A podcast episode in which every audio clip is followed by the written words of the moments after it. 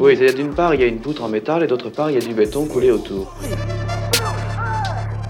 C'est nous le grand Paris. On vous souhaite la, la bienvenue au nom de notre, notre imam Moussafa qui est ici. Et puis au nom de l'association aussi qui gère euh, ce, ce site. Euh, on est désolé parce que c'est un jour de vendredi, donc de prière. Donc euh, il y a eu plus de 500 personnes qui viennent de partir, de quitter les lieux. Habituellement, on, ac- on accueille nos hôtes avec euh, du thé, des gâteaux, des choses comme ça. Donc c'est promis que la prochaine fois, ça sera, ça sera, ça sera une obligation pour, notre part. Voilà, donc vous êtes les bienvenus sur ce site. Euh, bah, je vais vous laisser bah, Bénédicte qui connaît parfaitement euh, ce, lieu, qui aime ce lieu, qui fait partie, bah, je dirais, pratiquement de l'association aussi, quelque part, parce qu'on l'a intégré dans, dans nos visites. Alors l'association, oui voilà, l'association, donc nous sommes propriétaires depuis, euh, depuis 2008 ici, donc c'est une association euh, soufie, musulmane soufie, donc, euh, qui est déclarée, donc euh, c'est une association cultu- cultuelle loi, loi 1905.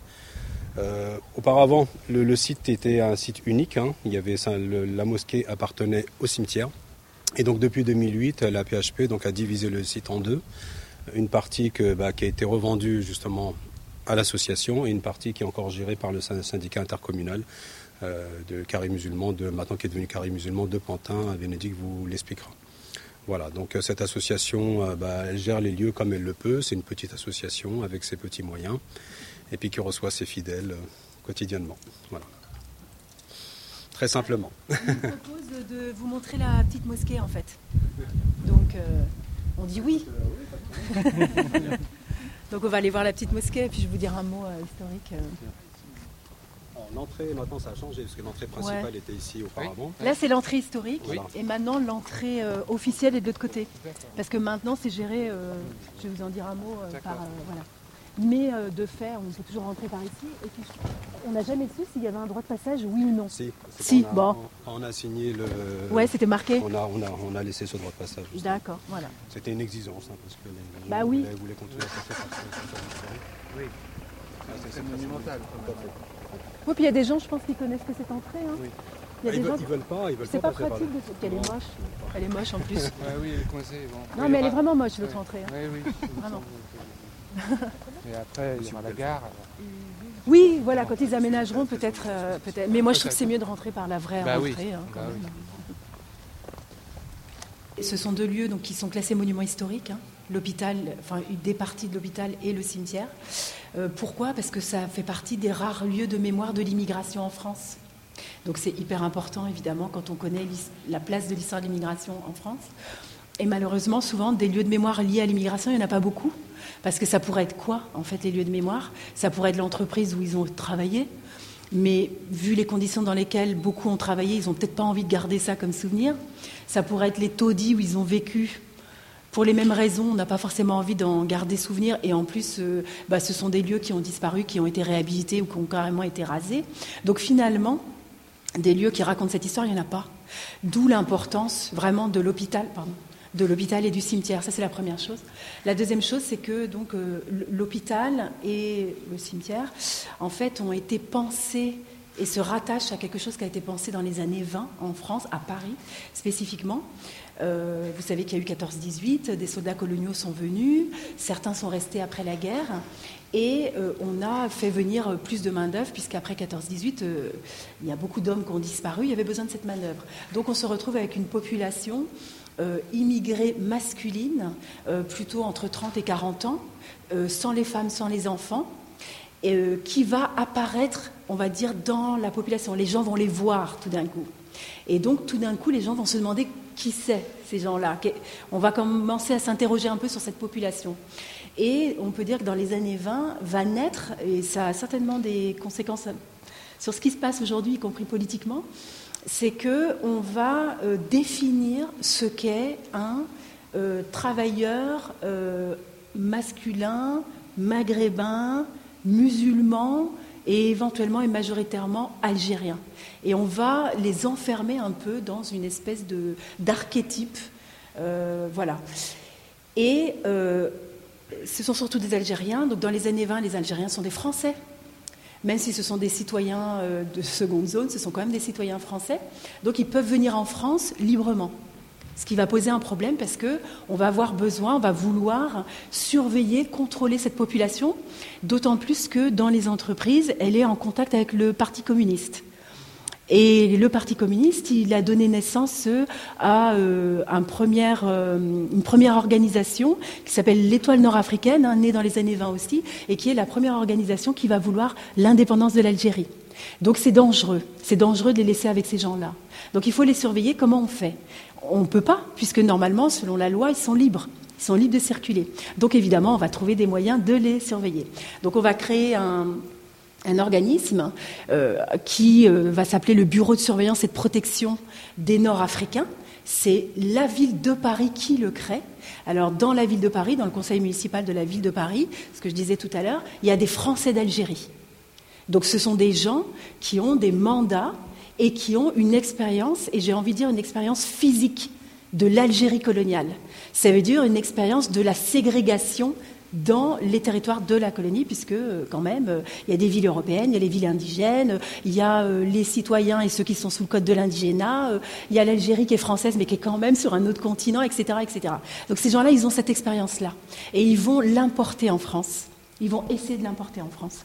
Donc, ils vont d'abord créer ce bureau et euh, bah, c'était un peu le, Vous savez, quand, vous colonisez, il y a souvent euh, le bras armé et puis il y a le bras social et le bras religieux.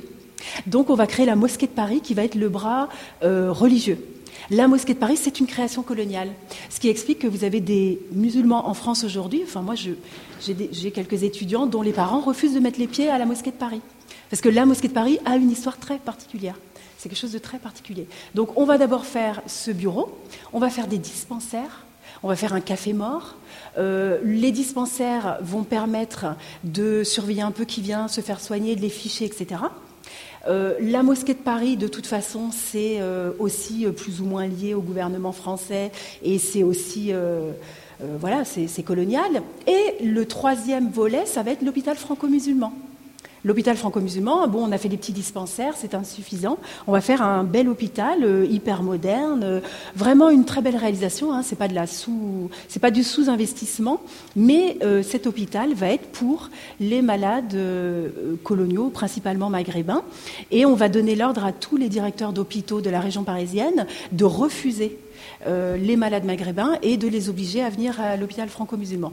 Alors tout ça, c'est les années 20. Euh, la mosquée de Paris, elle est inaugurée en 1900. Euh, le bureau de surveillance, c'est 1925. La mosquée de Paris, c'est 1926. L'étoile nord-africaine, c'est 1924 ou 1925. L'hôpital Avicenne, on commence la construction, enfin la, la, conception en 1928, on inaugure en 1935. Donc vous voyez, tout ça est dans le même, dans le même la même réalisation. Alors problème, c'est que quand l'hôpital franco-musulman est inauguré, euh, bah j'ai envie de dire pratiquement les colonies c'est quasi fini.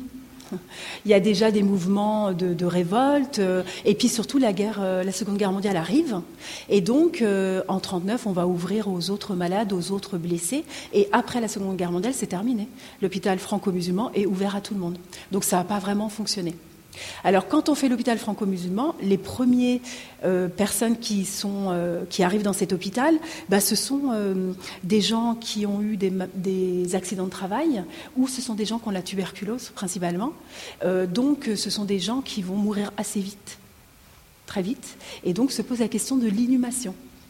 Bobigny, dans les années 30, c'est un petit village qui fait face à des arrivées euh, de populations ouvrières très importantes, qui a du mal à suivre, voilà, et qui euh, dit on ne va pas pouvoir accepter tous les morts de l'hôpital. Hein.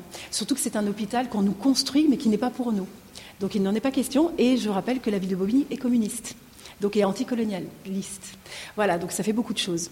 Du coup, on se dit quand même, au niveau de l'État et de la ville de Paris, bon, ok, on entend ça, et puis surtout, on sait que ça fait longtemps que là, euh, qu'il y a une demande de lieu d'inhumation pour les musulmans en France.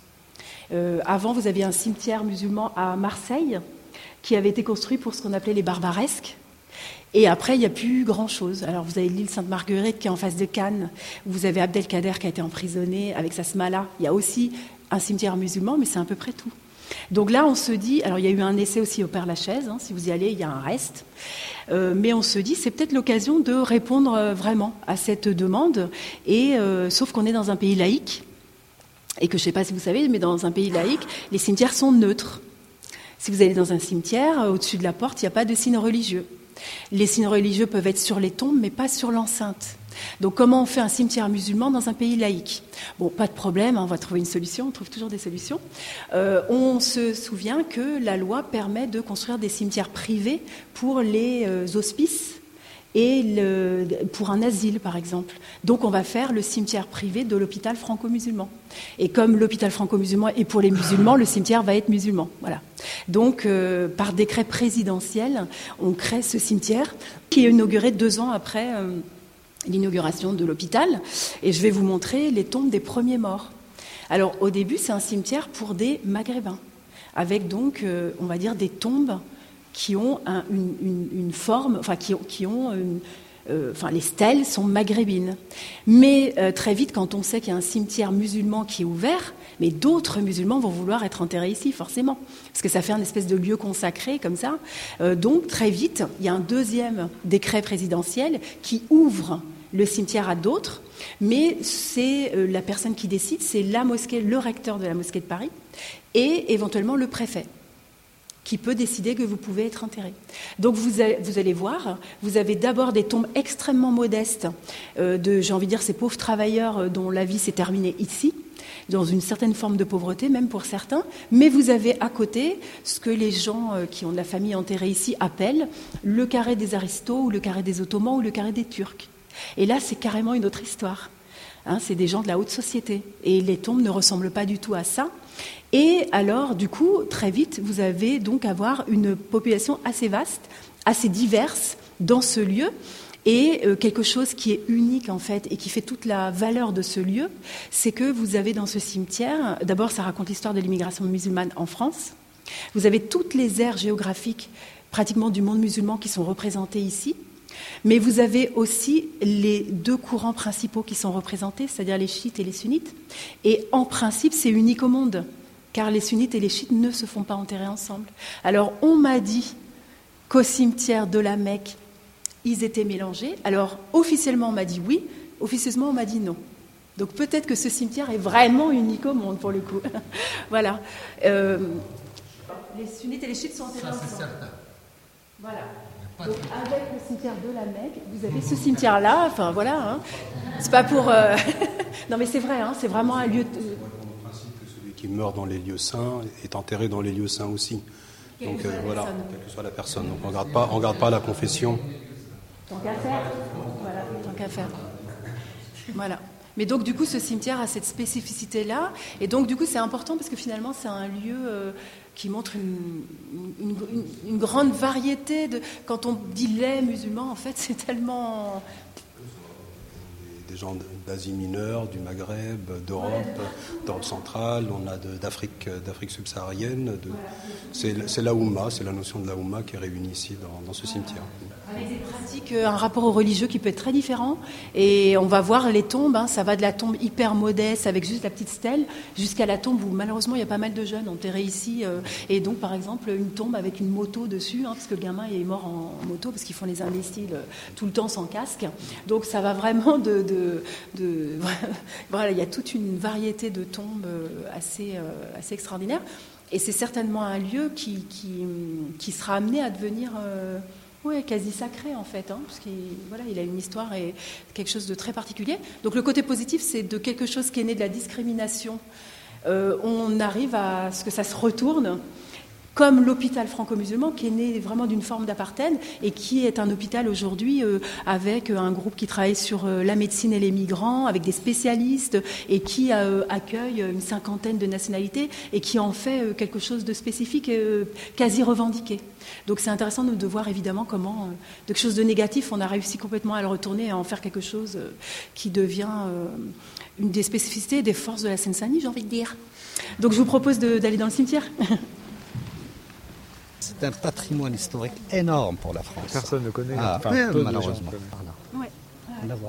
Et les gens pensent que cette mosquée est plus récente que la mosquée de Paris. Non, elle est plus ancienne.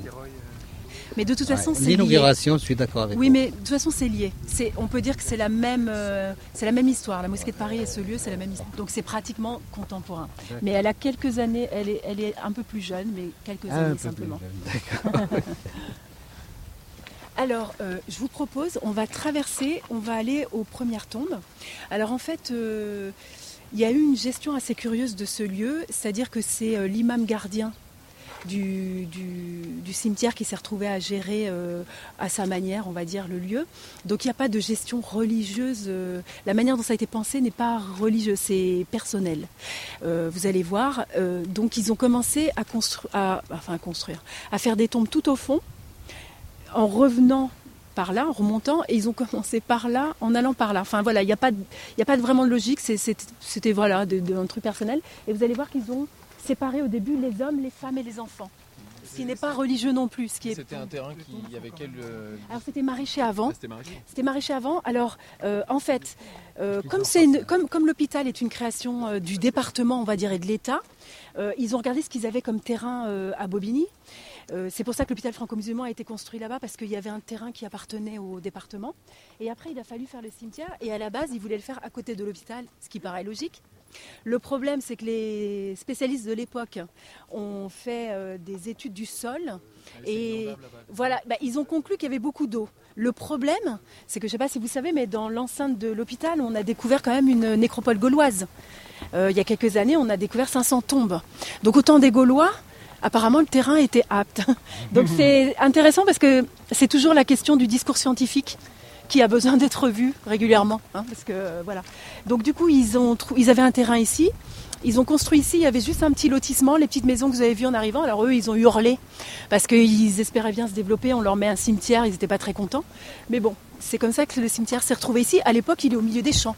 Et C'est plusieurs passerelles, passerelles qui ont été acquis dans plusieurs, euh, Après, voilà, il à a plusieurs époques. agrandir, Et ce qui explique aussi que euh, à chaque fois qu'on ramenait une nouvelle passerelle, euh, on enterrait là où c'était libre. Quoi. Oui. Alors, Pourquoi il y a des parties plus denses que alors justement, regardez bien, puisque on va en parler de ça. On va tourner par là. C'est un touriste. Un Parisien qui, qui vient faire ses randonnées. Quoi. Voilà. Après, moi, personnellement, je serais pas contre qu'ils mettent aussi les drapeaux des pays. euh, mais bon, on me demande pas mon avis, donc. euh, hein, je, je disais qu'il y avait des jeunes Algériens que j'avais vu une fois qui faisaient un travail euh, sur le et qui étaient choqués par le drapeau français et qui, qui avaient pas l'air de savoir que l'Algérie avait été colonie Oui, française. bah, bon, c'est pas leur époque. Voilà, et, et- et ils, étaient, ils étaient choqués. Et, mais c'est vrai que moi, je ne serais pas contre qu'on mette aussi les drapeaux des, des pays. Mais bon, comme c'est géré par les militaires, Oui, Euh, c'est eux qui- voilà. Donc juste au passage, là, vous avez le carré militaire. C'est 39-45. hein. Alors beaucoup sont morts même après, hein, des suites de leurs blessures, etc. Euh, ben, on voit la, la jeunesse, hein, forcément, des, des- des personnes. Et euh, donc il faut savoir que c'est géré par euh, le ministère, c'est quoi, des anciens combattants, je sais pas quoi. Voilà. Alors là-dessus, c'est vrai que l'armée est sérieuse avec. ils font très attention. Et en fait, ce carré a fait l'objet d'une réhabilitation, d'une restauration. Il y a, c'était quoi? Ça a été inauguré en 2008, je crois, non? Je sais plus. Enfin bref. Bah, dans ces eaux-là. Voilà, et ça a été refait à, à- à l'identique. hein. Vous voyez les petits, les petits, les petits éliges là, bleus et tout ça, tout a été refait à l'identique. Et régulièrement, ils fleurissent. euh, voilà. Ça veut dire que c'est un hôpital, un cimetière privé où il y a un carré militaire euh, public. C'est pas un cimetière privé. On a dit que pour des raisons de législation, on a dit que, mais on a dit que très vite ça a été ouvert à tout le monde. Voilà.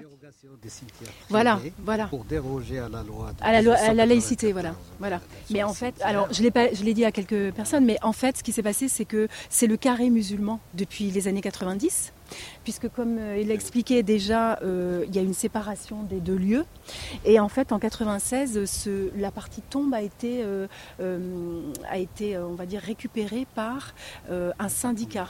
Pourquoi? On l'a dit, ce cimetière a été construit avec l'hôpital. Après la guerre, très vite, l'hôpital va être attaché à l'assistance publique, hôpitaux de Paris. L'assistance publique Hôpitaux de Paris, ce n'est pas leur boulot de gérer un cimetière. Donc ils se sont retrouvés avec un cimetière qui les a bien embêtés pour rester polis.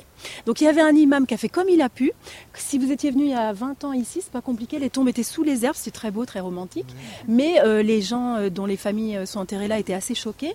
Mais parce que le pauvre imam faisait ce qu'il pouvait tout seul.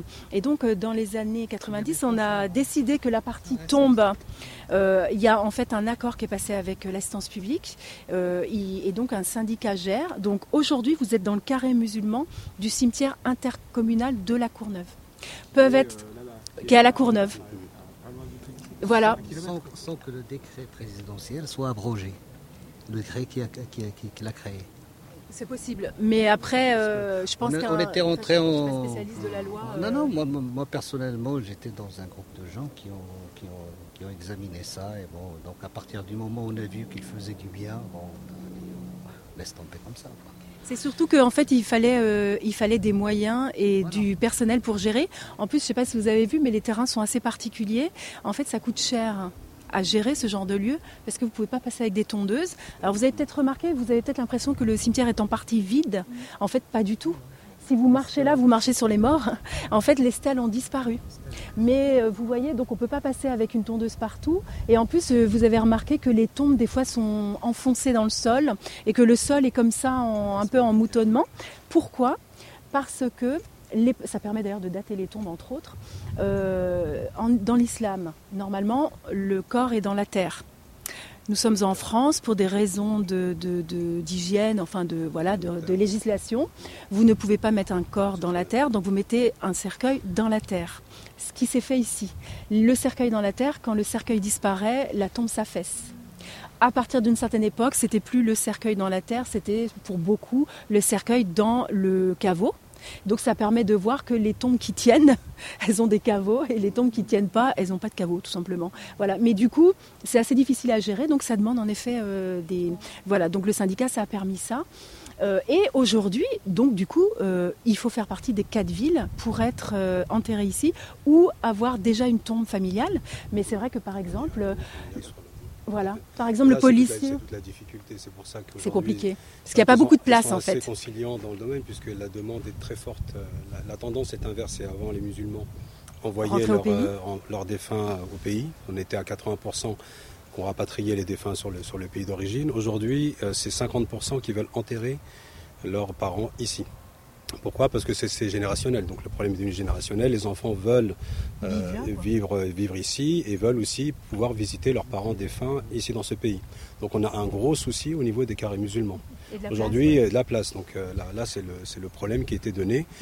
Et vous allez le voir tout à l'heure avec Bénédicte, il y a ces fameux ossuaires aussi qui ont été créés ici, qui aussi ont rassuré les musulmans. Parce qu'en islam, vous savez que c'est interdit euh, bah, de, brûler les corps, d'incinérer les corps. Et donc, euh, le, consensus, si vous voulez, le- l'accord qui, a été- trouvé avec les musulmans, c'était de créer des ossuaires pour pouvoir ressortir les vieilles tombes, et ensuite leur donner justement un petit endroit bien précis ici dans les cimetières. Voilà, c'était un peu, j'y vois, l'accord qui a été trouvé avec la communauté musulmane. Et c'est vrai que du coup, il n'y a plus tellement de place ici. hein. Il n'y a plus tellement de place ici. Ni ici, ni nulle part. Voilà, il y a eu quelques reprises de carré, mais c'est vrai que c'était compliqué pour des raisons aussi de qu'on n'exhume pas en fait, euh, on n'exhume pas les corps. Et puis il y a aussi euh, le fait qu'on est dans un lieu patrimonial.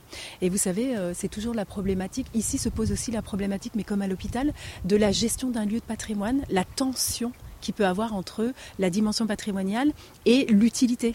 Parce qu'à l'hôpital, c'est pareil, ils ont, ils ont cassé le- le- l'esplanade d'origine qui était magnifique, mais pour des raisons de pratique.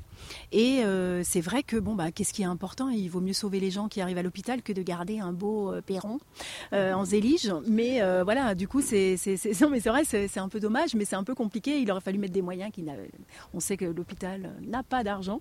Voilà. Donc donc ici vous avez les mêmes tensions en fait parce qu'on il faudrait garder ça comme ça, mais comment on fait? Comment on fait? C'est compliqué. Et vous avez des familles qui redécouvrent les tombes de leurs ancêtres et qui se disent je ne vais pas garder une tombe comme ça euh, pour. euh, moi, je veux une tombe neuve. Alors vous voyez, tout d'un coup, il y a des tombes euh, impeccables et neuves en plein milieu.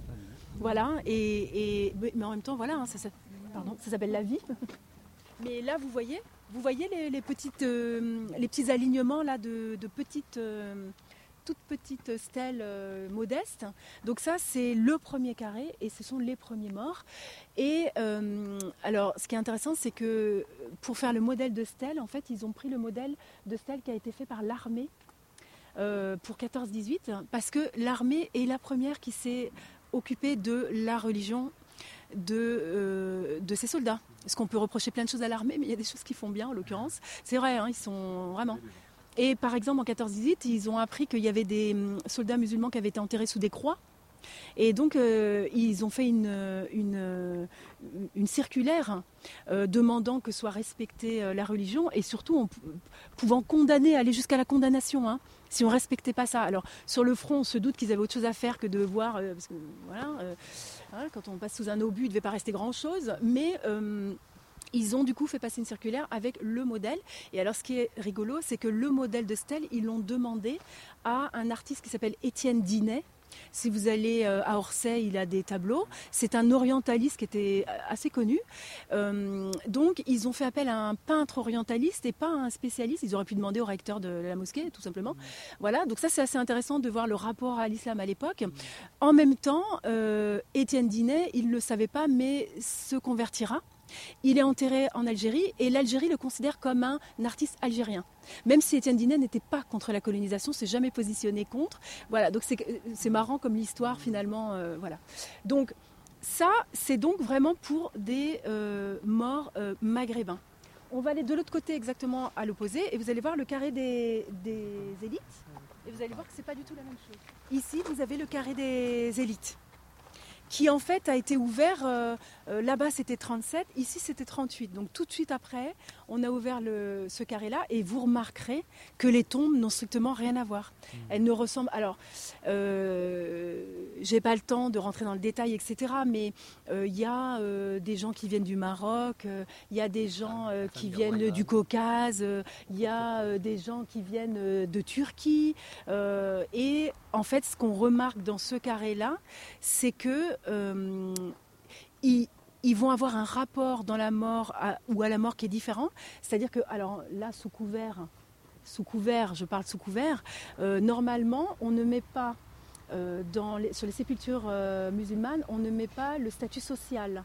Non. Puisqu'on doit être dans la simplicité et tout le monde est équivalent dans la mort, c'est ça en gros. Ça dépend si on veut, par exemple, pas pour les- le statut social au sens classique du terme, mais euh, si c'est un homme vertueux ou un truc comme ça. Ça, c'est autre ben, chose. voilà. Mais statut euh, machin, on met pas. Non, non. Sauf que là, ça apparaît en fait sur les tombes. hein.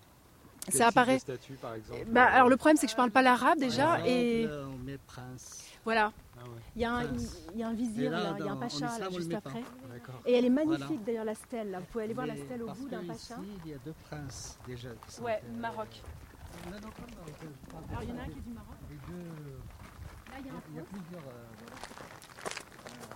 Vous voyez par exemple, là, il y a un pacha. Ça, c'est celui-là, Turc. par exemple.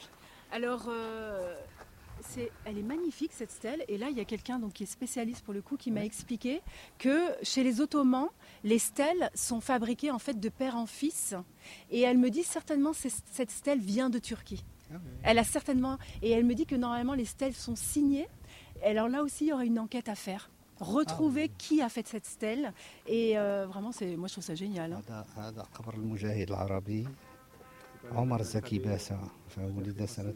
Alors, euh, quelque chose qu'on remarque dans le carré des églises aussi, c'est que sur beaucoup de tombes, c'est écrit en latin et pas en arabe, qui est quand même la langue du Coran en principe. Et d'ailleurs, ils disent que euh, la personne qui a fait cette étude dit que le statut social, ils ont bien fait attention de ne pas le mettre en arabe, justement pour pas, pour bien respecter l'arabe comme langue du Coran. Donc on le met en français éventuellement ou en voilà, on peut mettre prince mais pas, Oui, pas non, en arabe. Donc comme ça, on reste à peu près. ça, c'est exact. Voilà. Alors de ce côté-là, vous avez les carrés des Non. élites, mais Ça veut dire Il y, a, pardon. il y a deux princes, Oui. deux princes, deux enfants. Je pense que c'est celui-là, je ne me rappelle pas si c'est celui-là, je ne me rappelle plus. En tout cas, je ne vais pas dire de bêtises. Il y a deux princes qui sont les, les enfants du dernier calife de l'Empire ottoman. Il y en a ici deux. Et il y a aussi un El Glaoui, donc euh, ça, famille, du, Maroc, voilà. alors collaborateur de la France. Voilà. Et ce qui est amusant aussi, c'est que dans ce carré, vous avez aussi des opposants à la France. Et ils sont des fois enterrés côte à côte. Il y a par exemple un opposant à la France en Syrie, puisqu'on a eu un mandat en Syrie, malheureusement, si je puis dire. On est aussi rappelé par l'histoire. Et en fait, ils sont côte à côte. Donc vous avez collaborateurs, euh, résistants, tout ça dans le même. Les euh, oppositions sont les- réservées voilà. simplement à ce monde. Voilà, exactement. Et oui, dans la mort. Mais dans la eh mort, bah tout le monde est eh oui. identique. hein, Mais de c'est toute façon. En, en- Non, non, en fait, c'est sûr. un vieux lieu de- c'est c'est vraiment un lieu d'histoire, quoi. Mais c'est ça aussi. Ah, c'est, il, faut écrire des livres et des livres Exactement, ça. exactement. Mais on se bagarre avec des gens, mais bon, toute façon, pour Et je ça, vais vous montrer des tombes spéciales que vous voyez. c'est, en fait, ça s'appelle. euh, en fait, eux, ce sont des Ismaéliens. Et les Ismaéliens, ils font partie des Chiites. Et en fait, les Ismaéliens, c'est une petite branche des Chiites. Et ça vient à la base du Gujarat en Inde. Le truc, euh, voilà. Donc, euh, c'est. Voilà, ils sont très peu. Ils sont très peu. Et d'ailleurs, apparemment, ils ont un problème pour se marier. Parce qu'il y a peu de femmes qui appartiennent à cette petite quasi-secte, en fait, chiite. Voilà, ils vont en Inde chercher des femmes. Et en fait, vous voyez, la tombe n'a rien à voir. Alors, si j'ai bien compris, donc vous voyez, il y a cinq niveaux sur la tombe. Et c'est euh, la filiation pure. Voilà, les Ismaéliens. Et vous voyez leur tombe Alors, euh, à la base, ça vient d'Inde, le Gujarat, mais Madagascar. Ce sont des gens de Madagascar. Voilà. Donc, vous voyez, on n'est plus, euh, on n'est plus dans les ouvriers maghrébins. Ça n'a plus rien à voir. Je vous propose de remonter pour sortir et on va passer donc euh, par rapport à, on va passer à, à côté de, de carrés de femmes et uniquement d'enfants. Fille de sultan, femme de Maharaja et elle est morte pendant la Seconde Guerre mondiale dans la pauvreté. Elle s'est retrouvée enterrée là. Quoi, il y a des destins des fois. Bon, en tout cas, sa fille a refait sa tombe et tout ça. Et Encontrou